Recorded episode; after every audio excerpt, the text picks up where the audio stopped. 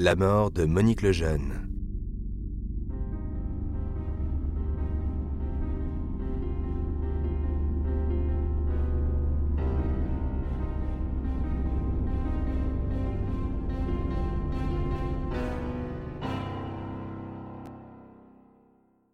Comment une femme sans histoire peut-elle se retrouver du jour au lendemain victime d'un crime aussi abominable?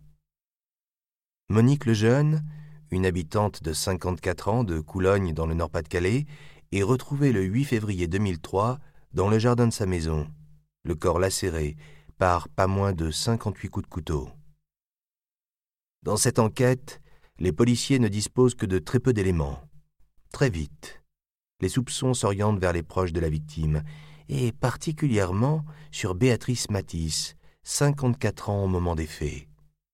L'ancienne compagne de Claude Lejeune, le mari de la victime. Les coups de couteau pourraient-ils être la conséquence dramatique d'une rivalité entre les deux femmes? Le véritable mobile du crime est difficile à déterminer. Béatrice Matisse est en effet une manipulatrice qui s'adapte à l'évolution de l'affaire. Elle n'hésite pas à mentir pour s'en sortir, avoue son crime, pour finalement se rétracter. Le procès est à l'image de l'enquête, une suite de rebondissements.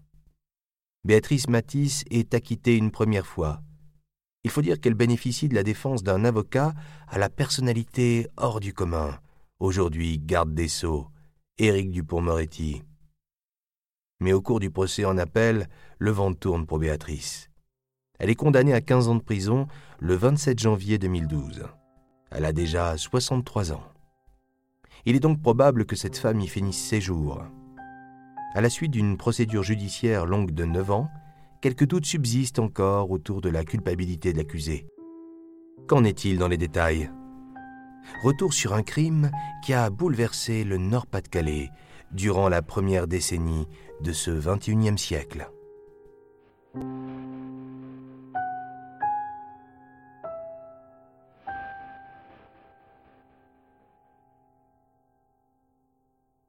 Coulogne.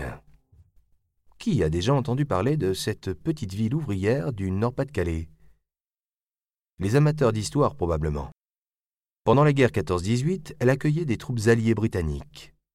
Pendant la guerre de 39-45, elle fut occupée par les Allemands. Par la suite, rien de plus. Plus jamais la France n'a entendu parler de cette commune située à moins de 40 km de la ville de Dunkerque. Pourtant, à partir de février 2003, cette petite ville, jusqu'alors tranquille, fera l'objet d'un intérêt particulier des journalistes. Ce quartier est d'ordinaire très paisible. Aucun riverain n'a à se plaindre. Pourtant, en ce 8 février, un homme vient de passer une très mauvaise nuit. Cela fait des années qu'il habite la maison et jamais jusqu'à présent n'avait-il entendu un pareil vacarme. Des chiens ont hurlé à la mort pendant des heures. Il sait à qui appartiennent les bêtes. Il connaît même très bien sa maîtresse. C'est une voisine, Monique Lejeune, une cinquantenaire sans histoire. Il n'ose pas appeler la police. Si les chiens aboient et que sa voisine ne fait rien pour les faire taire, c'est qu'elle doit être absente. Il ne voudrait surtout pas déranger une patrouille pour des chiens et encore moins causer de quelconque problème à Monique. C'est une femme tellement gentille, tellement discrète, à tel point qu'elle ne se montre presque jamais. Pendant quelques instants, il s'étonne même que Monique Lejeune soit absente. Ce n'est pas son genre. Et s'il lui arrive de sortir de la maison, elle est en général rentrée bien avant la nuit tombée. L'homme se rendort. Il est réveillé au petit matin par les mêmes aboiements des trois gros chiens de Monique Lejeune. L'homme regarde sa montre, il est encore très tôt. Il songe alors que la veille au soir, il a vu Jean-Luc, le fils de Monique, lui rendre visite avec sa bicyclette. Ensuite, il ne l'a pas vu en ressortir. Le voisin se demande s'il ne devrait pas finalement appeler les secours. On ne sait jamais, peut-être a-t-elle eu un accident. Lorsqu'il regarde par la fenêtre, il distingue une masse sombre allongée dans l'allée de la maison de sa voisine. Son cœur se met à tambouriner dans sa poitrine. Son instinct de survie est en alerte. Piqué au vif par un mélange de peur et de curiosité, il enfile ses chaussures et va rendre une petite visite à sa voisine. Il n'y a qu'une cinquantaine de mètres qui séparent sa porte de la clôture du jardin de Monique le Jeune. Plus il avance, mieux il distingue les choses. Ce n'est pas un objet qui gît sur le chemin, mais un corps. Monique le Jeune est presque méconnaissable. Du sang partiellement séché lui couvre le visage. Il y en a partout sur ses vêtements. Son voisin a le temps de remarquer les nombreuses plaies dans le dos et aux jambes avant de s'enfuir en courant. Il ne se sent pas bien du tout. C'est à peine s'il a la force de saisir son téléphone et d'appeler la police. Les policiers prennent le relais. Lorsqu'ils auditionnent le témoin, celui-ci les informe que Jean-Luc Lejeune est peut-être à l'intérieur. Il y aurait donc un deuxième cadavre? La police scientifique se charge du corps de Monique Lejeune qui porte des blessures profondes. À la morgue, on dénombrera 58 coups de couteau.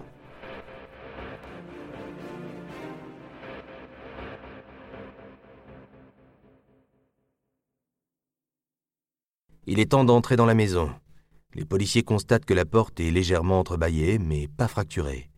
Il ne s'agit donc pas a priori d'un cambriolage qui aurait mal tourné. Lorsqu'ils essayent de pousser la porte pour se dégager un passage, ils remarquent une certaine résistance au niveau du seuil. C'est une grande quantité de sang coagulé qui empêche la porte de s'ouvrir normalement. Au bout de quelques secondes, ils sont dans la maison. Les chiens aboient toujours. Ils font rapidement le tour. Tout a l'air normal. Dans la maison, ils ne constatent pas la présence d'un deuxième cadavre. Les policiers décident alors de monter à l'étage pour faire taire les chiens. Ils constatent la présence de nouvelles traces de sang. Premier constat, Monique Lejeune a essayé de s'enfuir à l'étage. Ils ne trouvent pas d'autres indices. Les chiens sont rapidement pris en charge par une autre équipe. Les policiers continuent à faire le tour de la maison.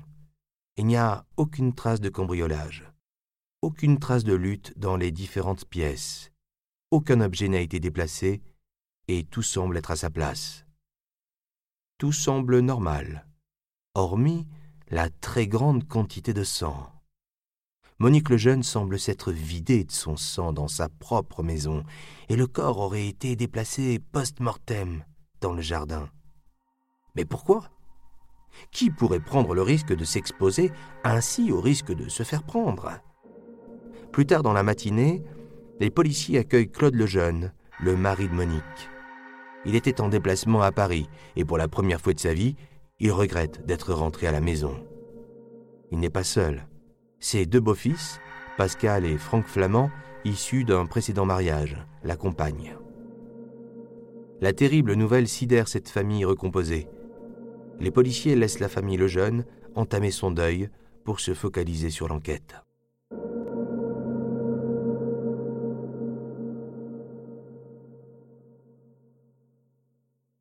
Les enquêteurs s'intéressent d'abord à la victime en elle-même.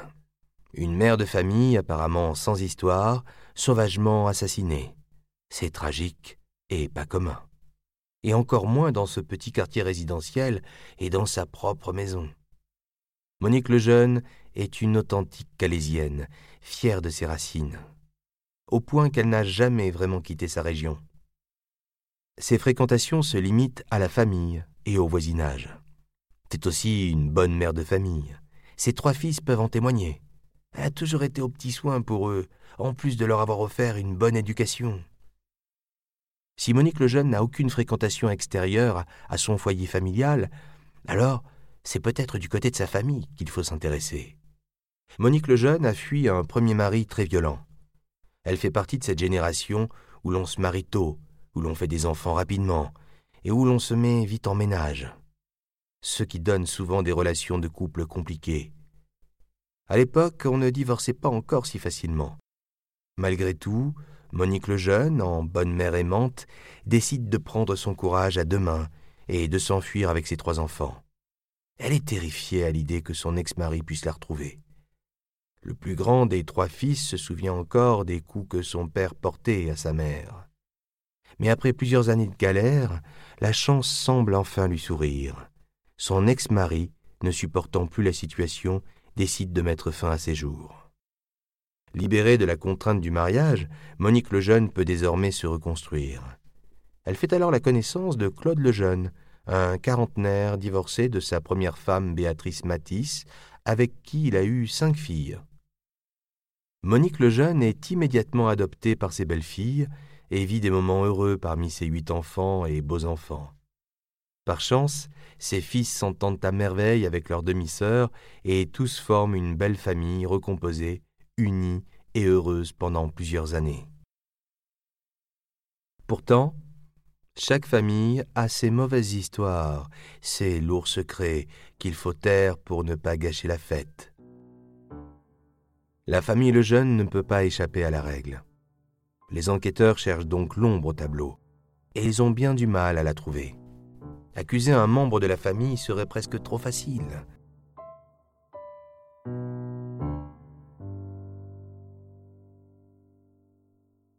Les policiers ont une piste, un peu vague, certes, mais qui mérite d'être explorée. Il s'agit d'un voisin du quartier qui a très mauvaise réputation. C'est l'archétype même de la sociale, de celui qui ne sourit jamais, de celui qui grogne quand on s'approche un peu trop de sa propriété et qui n'hésite pas à contacter le maire pour une voiture mal garée ou une poubelle qui n'est pas rangée. Mais les mauvais voisins ne font pas toujours de bons assassins deux policiers se rendent quand même à son domicile. Il se produit alors quelque chose de louche. Lorsqu'on lui annonce la mort de Monique Lejeune, il semble plutôt content et se permet même un sourire. Ce n'est pourtant pas très malin de se réjouir de la mort de quelqu'un devant des policiers, surtout lorsque l'on est suspecté du meurtre. Le voisin, plus insouciant que méchant, se fait embarquer pour un interrogatoire. Son innocence est rapidement prouvée.